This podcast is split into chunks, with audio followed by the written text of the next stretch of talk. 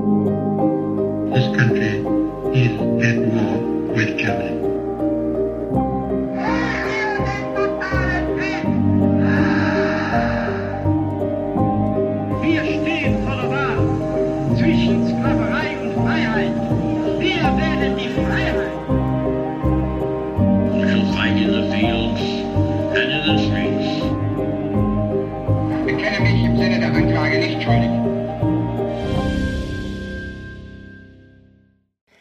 Zusammen und damit herzlich willkommen zu einer neuen Folge Wunder, Wissen, Weltkrieg. Mein Name ist Raffaela Höfner. Hier geht es um den Tatort Zweiter Weltkrieg. Ein Podcast gegen das Vergessen und für den Frieden. In der heutigen Folge geht es um den Kommandanten des Konzentrationslagers Auschwitz. Ein Mann, der selbst den Überblick über all die Verbrechen, die sich hinter dem Stacheldraht abgespielt haben, verloren zu haben scheint. Ein Mann, der mit seiner Frau und den Kindern nur wenige Meter entfernt vom Lager in einer Villa gewohnt hat.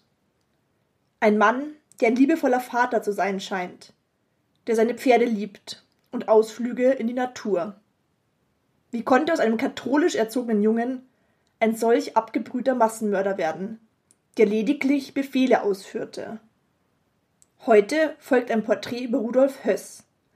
Hört jetzt rein, um etwas über seine Kindheit und Jugend sowie seinen Werdegang bis hin zu den Gerichtsverhandlungen und letztendlich seine Hinrichtung zu erfahren.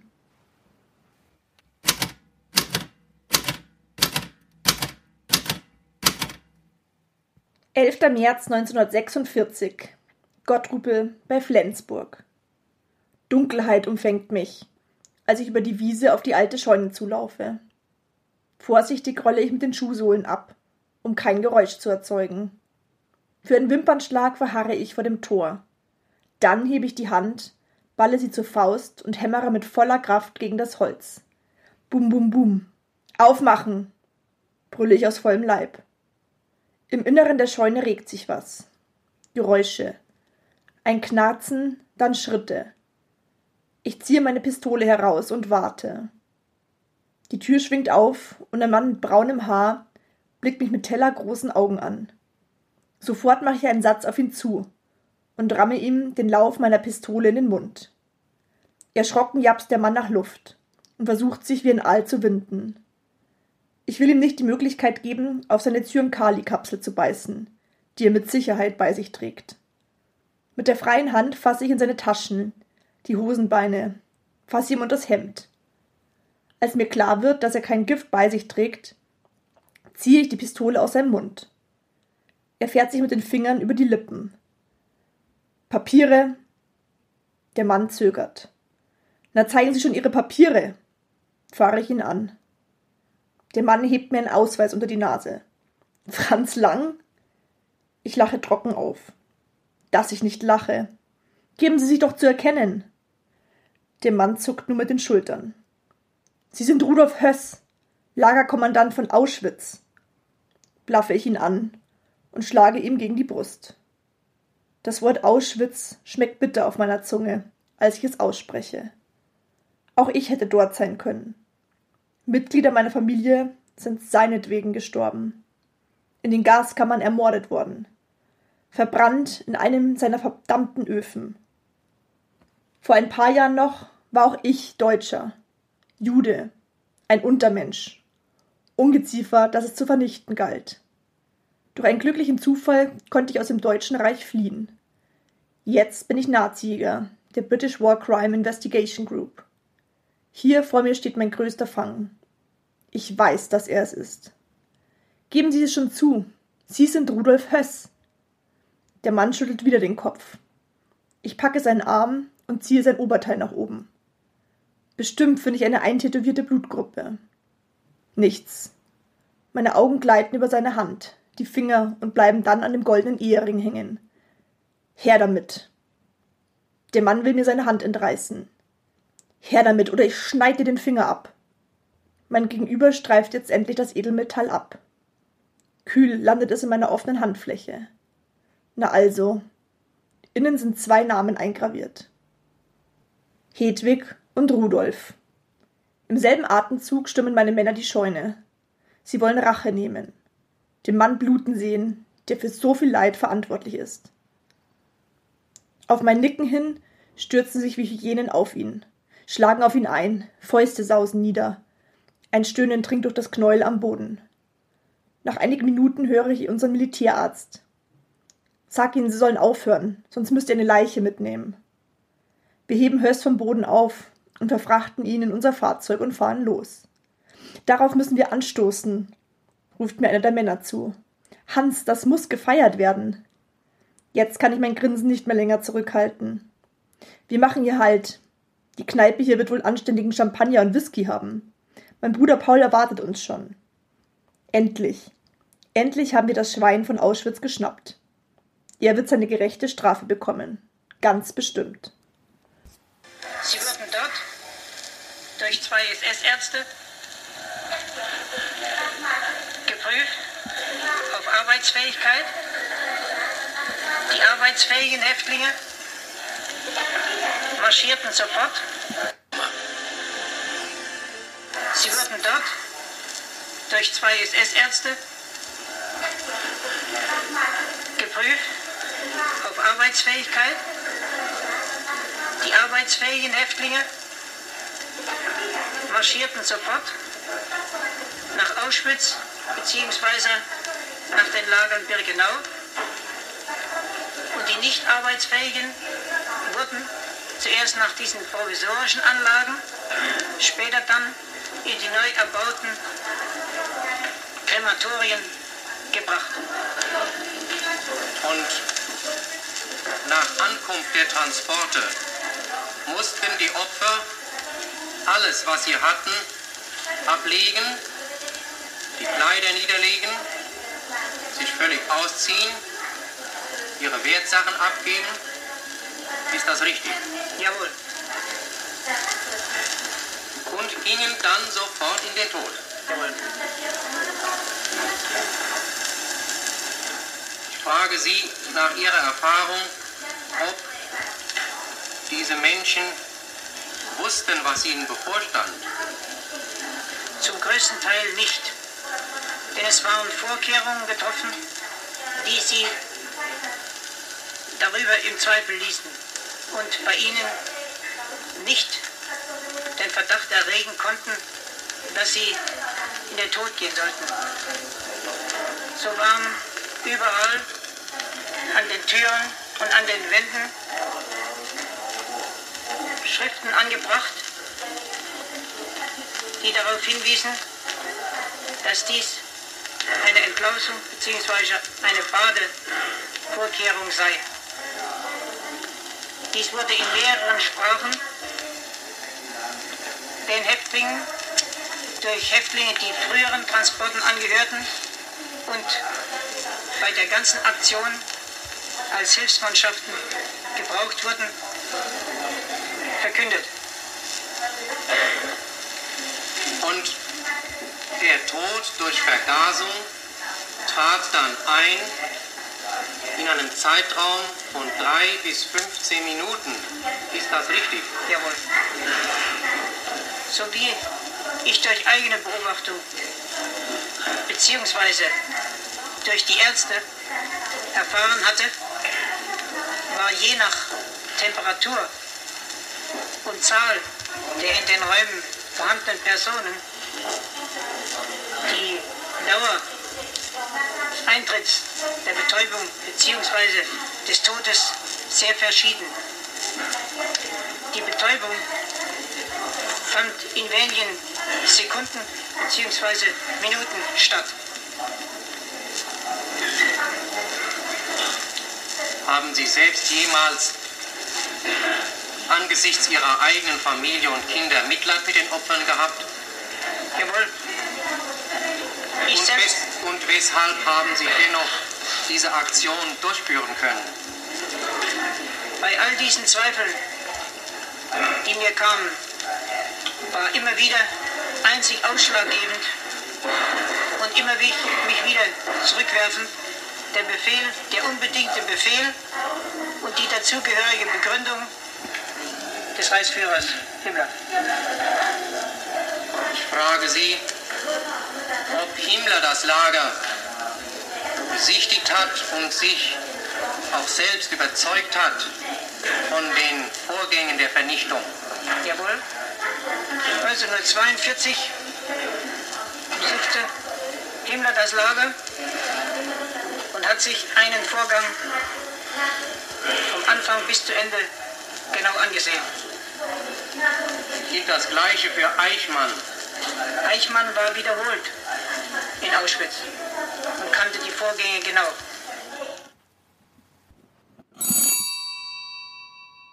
Zeitsprung in das Jahr 1901.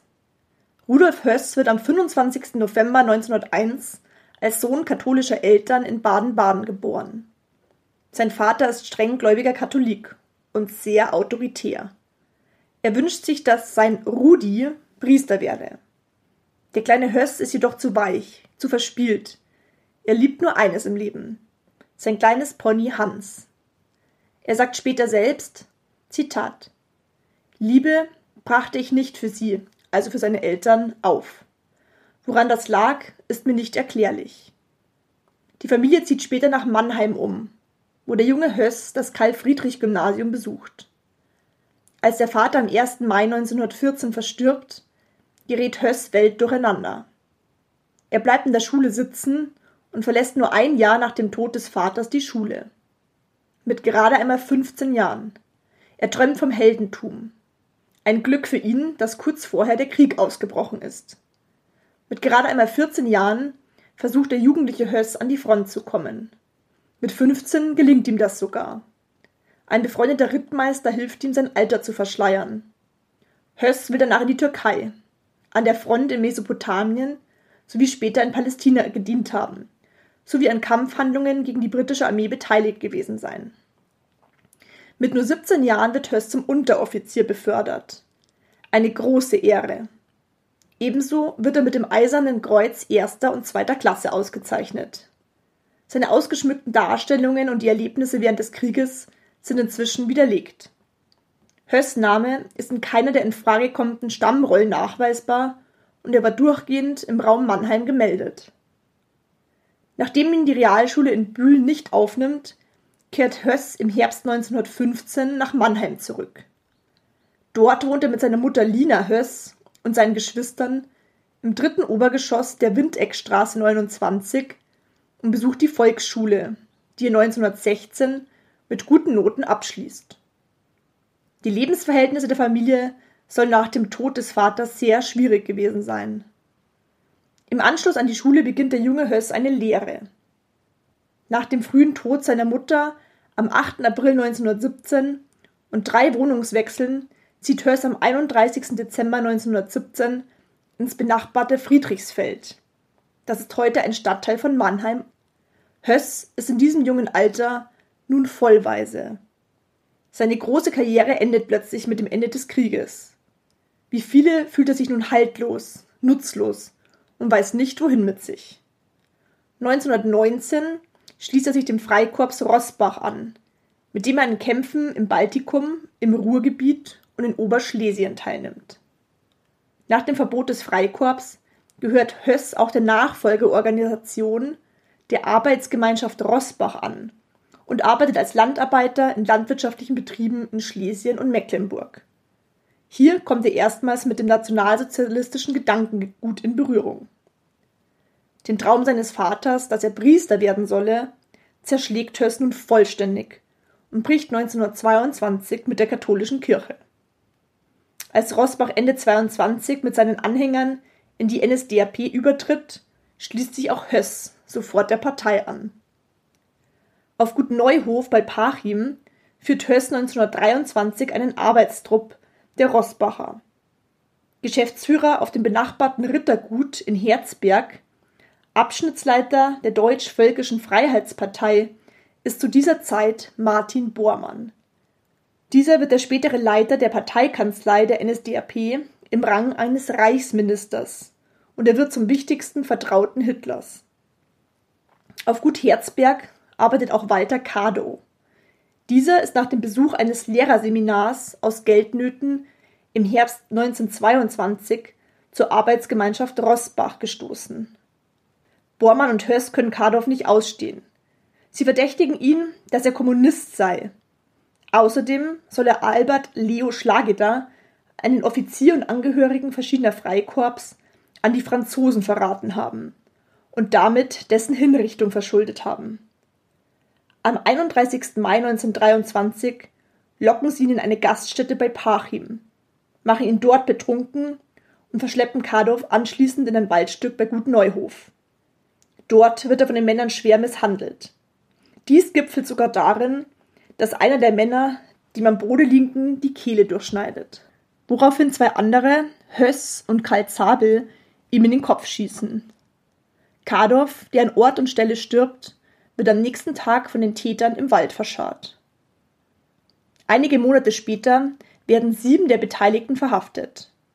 Nachdem die Staatsanwaltschaft Schwerin den Fall zunächst unpolitisch als Prügelei unter Saufkumpanen mit tödlichem Ausgang wertet, zieht der Ankläger beim Reichsgericht in Leipzig, das ist Ludwig Ebermeier, den Fall auf Grundlage des Gesetzes zum Schutze der Republik an sich, sodass die Zuständigkeit an den Staatsgerichtshof zum Schutze der Republik in Leipzig übergeht.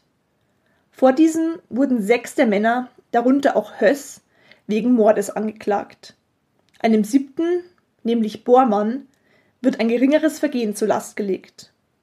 Höss schreibt in einem Brief etwas über die Motivierung und den Ablauf der Tat. Zitat Nun stell dir unsere Wut vor. Vor fünf Tagen wurde Schlageder erschossen. All die Prügel, die wir durch den Verräter dieses Halunken, durch Überfälle der Kommunisten in schwach besuchten Versammlungen bezogen hatten. Wir waren alle auch schon ziemlich betrunken und überlegten überhaupt nicht mehr. Wir fuhren auf einem Wagen aus Parchim raus und nach unserem Wohnhaus in Neuholf bei Parchim. Unterwegs kriegte er ganz erbärmliche Prügel, aber er leugnete immer noch. Auf einer Wiese wurde angehalten und er nochmals zur Rede gestellt. Er leugnet und leugnet und beteuert seine Unschuld. Unsere Wut wird zur Raserei. Keiner achtet darauf, wie oder mit was er zuschlägt. Da geschah das Schreckliche an der Sache.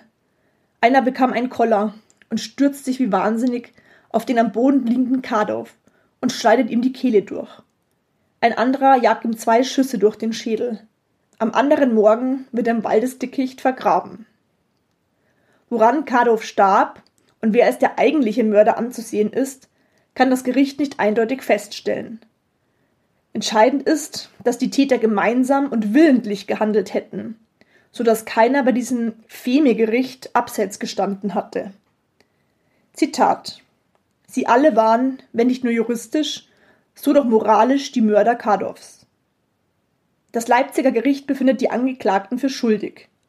Höss wird am 15. März 1924 wegen schwerer Körperverletzung mit vollendetem Totschlags zu zehn Jahren Zuchthaus verurteilt. Infolge einer Amnestie kommt er jedoch bereits am 14. Juli 28 wieder frei. Bormann, der nach dem Mord versucht hatte, die Spuren zu beseitigen, erhält ein Jahr Gefängnis wegen Beihilfe und Begünstigung. Bormann bekommt im September 1938 für seine Gefängnishaft sogar den Blutorden verliehen. In den nachfolgenden Jahren arbeitet Höss in Ahlem-Vorhelm in der Landwirtschaft und gehört als Führungsperson verschiedenen Nazi-Bünden an. Zum Beispiel dem Bund der Art-Amanen. Während dieser Zeit begegnet er zum ersten Mal Himmler, der von Höss Unterwürfigkeit und Gründlichkeit, aber auch von seinem Organisationstalent schwer begeistert ist. Am 17. August 29 heiratet Höss Hedwig Hensel. Sie ist ebenfalls Mitglied der Art Armanen gewesen. Aus der Ehe gehen zwischen 1930 und 1943 fünf Kinder hervor. Klaus, Heidetraut, Inge Brigitte, Hans Jürgen und die kleine Annegret. Am 20. September 1933 tritt Rudolf Höss auf Gut Salentin in eine Reiterstaffel der SS ein. Nur ein Jahr später wird er zum SS-Unterscharführer befördert. Von Dezember 1934 bis Januar 1935 absolviert Höss eine Sonderausbildung bei den Wachmannschaften des KZ Dachau. Er durchläuft also die sogenannte Dachauer Schule, über die ich in Folge 19 berichte. Am 1. März 35 wird Höss in Dachau zur Abteilung 2 versetzt und am 1. Juli zum SS-Oberscharführer befördert. Am 1. März 1936 wird er SS-Gruppenscharführer und nur einen Monat später Rapportführer der Abteilung II. Damit obliegt ihm die Überprüfung des Häftlingsbestandes, die Leitung der Häftlingsschreibstube und als Vorgesetzter die Einteilung der Blockführer. Höss vollstreckt außerdem Lagerstrafen bzw. überwacht deren Vollstreckung. Seine Vorgesetzten beurteilen ihn als hervorragend. Höss ist darauf gedrillt, Befehle auszuführen und nicht darüber nachzudenken. Im August 1938 wird Höss Adjutant des Lagerkommandanten im KZ Sachsenhausen und ab November 1939 dortiger Schutzhaftlagerführer im Rang eines SS-Hauptsturmführers. Außerdem leitet Höss in seiner Position in Sachsenhausen Hinrichtungskommandos, unter anderem bei der Erschießung sogenannter Bibelforscher. Im Mai 1940 erfolgt seine Versetzung als Lagerkommandant ins KZ Auschwitz. Eine große Ehre für Höss, der keine wirklichen Qualifikationen mit sich bringt, keine Berufserfahrung. Er hat nur eine Karriere der Gewalt vollzogen. Höss hat oft genug bewiesen, dass er die Spielregeln in den Lagern kennt. Nun soll er das neu gegründete KZ übernehmen. Es ist weit abgelegen. Noch ist nicht ersichtlich, dass es in wenigen Monaten zu einer großen Rüstungszentrale heranwachsen wird und zur Massenfabrik für Morde werden soll. Vernichtung durch Arbeit. Am 1. März 1941 erhält Höss von Himmler den Auftrag zum Aufbau des KZ Auschwitz-Birkenau. Im Sommer 1941 wird er persönlich zu Himmler nach Berlin befohlen. Dieser erklärt ihm, dass der Führer die Endlösung der Judenfrage befohlen und er diese Aufgabe durchzuführen habe. Kurz darauf wird Höss von Adolf Eichmann aus dem Reichssicherheitshauptamt in Auschwitz aufgesucht. Dieser nennt ungefähre Zahlen der Transporte und stellt klar, dass zur Vernichtung nur Gas in Frage kommen würde, da die zu erwartenden Massen durch Erschießen nicht zu bewältigen wären. Im Übrigen sei dies für die SS-Männer eine zu große Belastung, wegen der Frauen und Kinder, sagt Eichmann.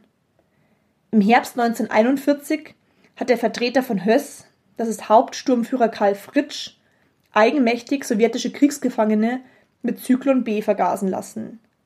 Höss ist zu diesem Zeitpunkt auf einer Dienstreise. Er einigt sich mit Eichmann auf diese erfolgreiche Methode. Höss leitet die um den Jahreswechsel 41-42 beginnende Vernichtung der Juden in Auschwitz ein.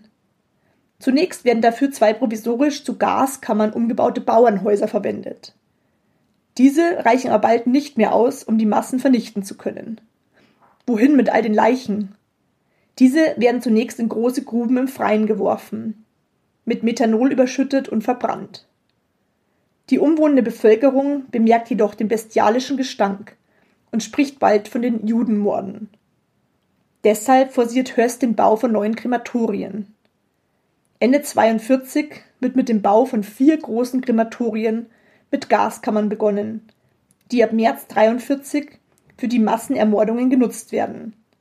Innerhalb von 24 Stunden können hier etwa 2000 Leichen verbrannt werden. Höss beginnt das Lager systematisch auf die Ermordung von Menschen mit Giftgas vorzubereiten. Er kennt alle Abläufe innerhalb seines Lagers, weiß über sogenannte Menschenversuche Bescheid und ist selbst häufig Zeuge der Massenvergasungen. Nach einem anstrengenden Arbeitstag verlässt er das Lager und geht zurück in seine Villa am Rande des Stacheldrahtzauns. Dort warten seine Frau und seine Kinder auf ihn.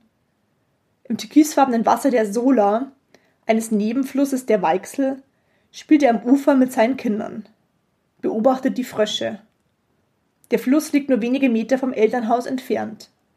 Am Wochenende, wenn Fatih frei hat, darf die zehnjährige Ingebrigit, genannt Püppi, mit ihm am Wasser entlang reiten, bis in die Stadt.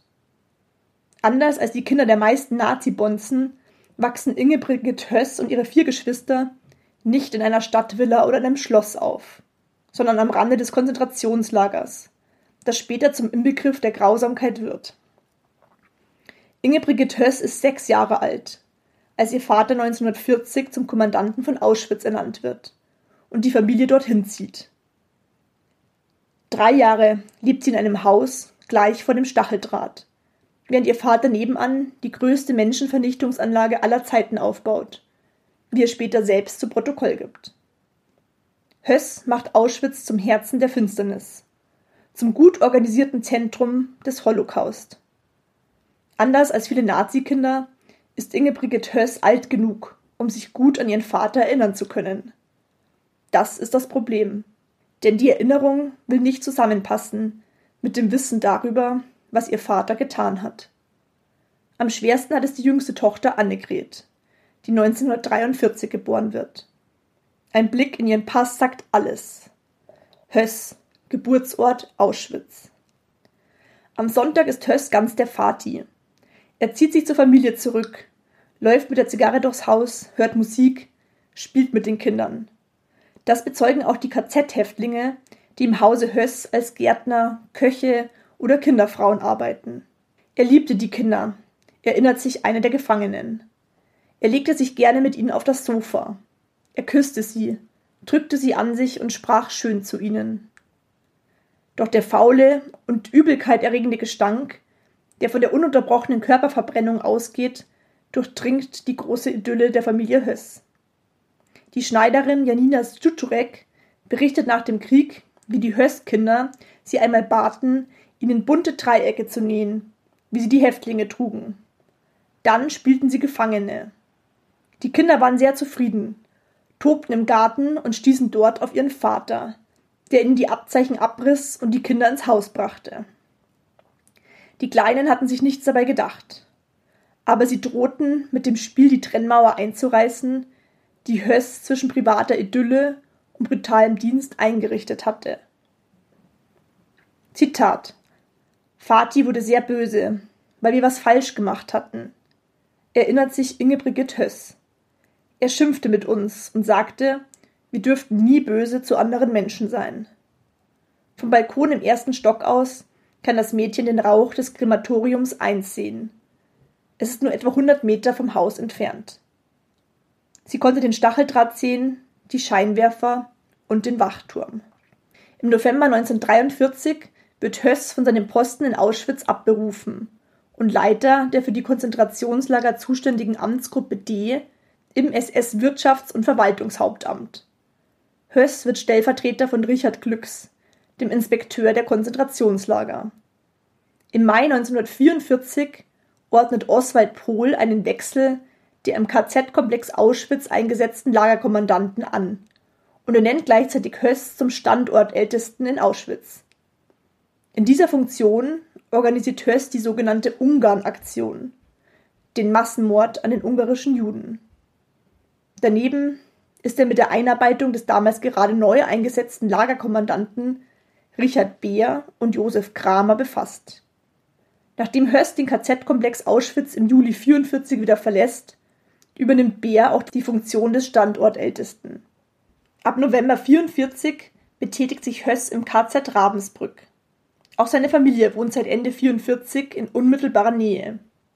Nach Fertigstellung der Gaskammer in Ravensbrück koordiniert er die dortigen Massentötungen. Flucht und Gefangenschaft.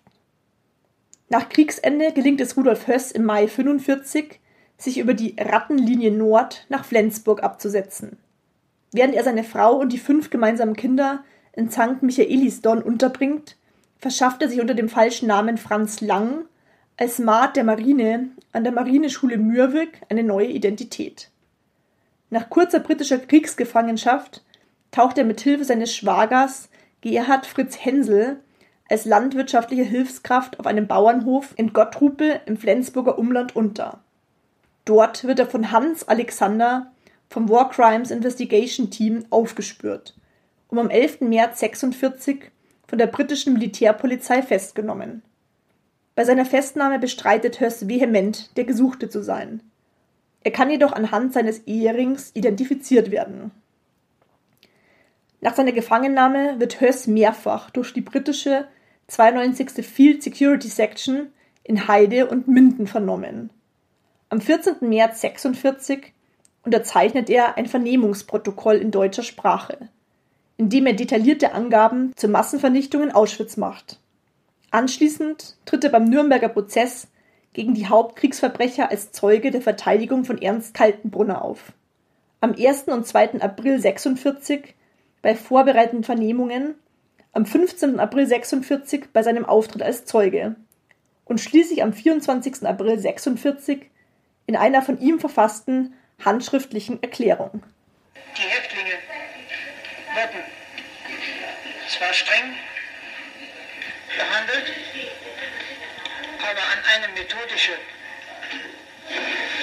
Verprügelung oder schlechte Behandlung war nicht zu denken. Im Sommer 1941 wurde ich persönlichen Befehlsempfang zum Reichsführer SS Himmler nach Berlin befohlen. Dieser sagte mir dem Sinne nach, der Führer hat die Endlösung der Judenfrage befohlen. Wir, die SS, haben diesen Befehl durchzuführen. Er habe Auschwitz deswegen gewählt, weil es bahntechnisch am günstigsten liegt und auch das ausgedehnte Gelände für Absperrmaßnahmen Raum bietet. Aus diesem Grunde kam ich mit dem Bericht des Kommandanten Mauthausen zu ihm. Er fällte aber keine Entscheidung, sondern verwies mich auf später. Bezüglich der Lage, der örtlichen Lage von Mauthausen, wollen Sie zur Klarstellung noch erklären, in welchem Bezirk Mauthausen liegt? Mauthausen? Ist das Oberschlesien oder Generalgouvernement? Mauthausen? Ja, Auschwitz. Entschuldigung, ich habe mich versprochen. Ich meine Auschwitz. Auschwitz liegt im ehemaligen Polen. Später wurde es zu, nach 1939 wurde es der Provinz Oberschlesien einverleibt.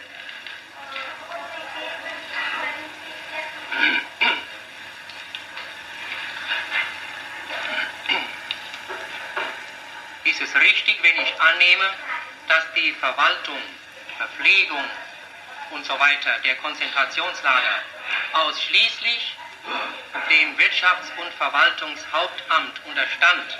Jawohl. Einem Amt, das völlig getrennt ist von dem Reichssicherheitshauptamt. So richtig.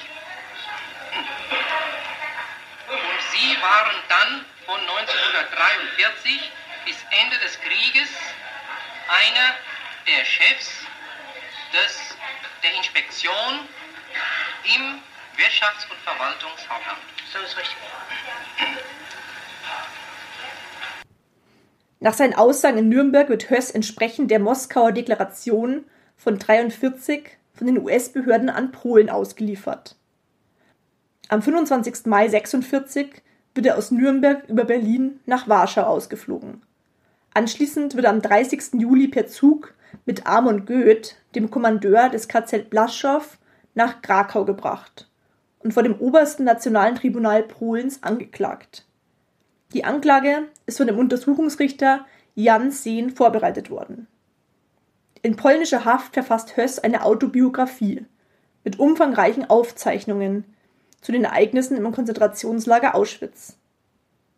Während des Prozesses vom 11. bis 29. März 47 in Warschau trägt er durch seine Aussage zur Klarstellung vieler historischer Fragen bei. Er versteht angeblich bis zum Schluss nicht, warum er zur Rechenschaft gezogen wird, da er doch nur Befehle ausgeführt habe. Am 2. April 1947 wird Höss zum Tode verurteilt. Die Hinrichtung findet am 16. April 1947 auf dem Gelände des Konzentrationslagers Auschwitz vor seiner damaligen Resistenz mit Blick auf das Lager statt.